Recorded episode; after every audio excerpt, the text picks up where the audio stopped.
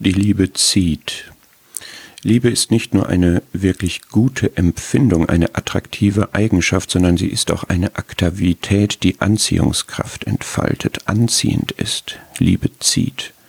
So formuliert es der Prophet Hosea, durch den Gott sein Volk sagen lässt, dass er es mit Seilen der Liebe zog. Hosea 11, Vers 4. Er blickt zurück in Israels Geschichte, wie er das Volk, sein Volk, machtvoll aus Ägypten befreite so sind du und ich auch für Gott erlöst. Dann wendet sich das Volk leider von Gott ab, weist seine Liebe zurück. Tun du und ich das auch, manchmal vielleicht? Gott setzt alle Mittel ein, er gängelt es, er trägt es, versorgt es, er zieht, alles aus Liebe.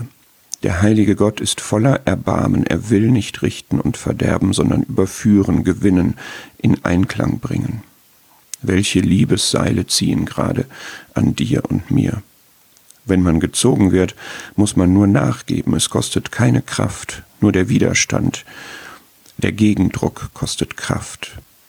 Wie dumm und schädlich sich diesem liebevollen Zug zu widersetzen.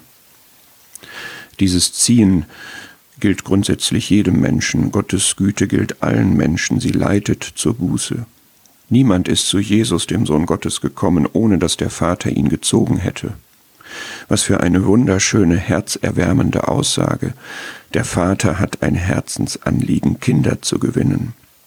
Und zwar hier so ausgedrückt, Menschen zu seinem Sohn zu ziehen. Er will, dass sein Sohn geehrt wird und er will Gemeinschaft und dafür zieht er mit Seilen der Liebe.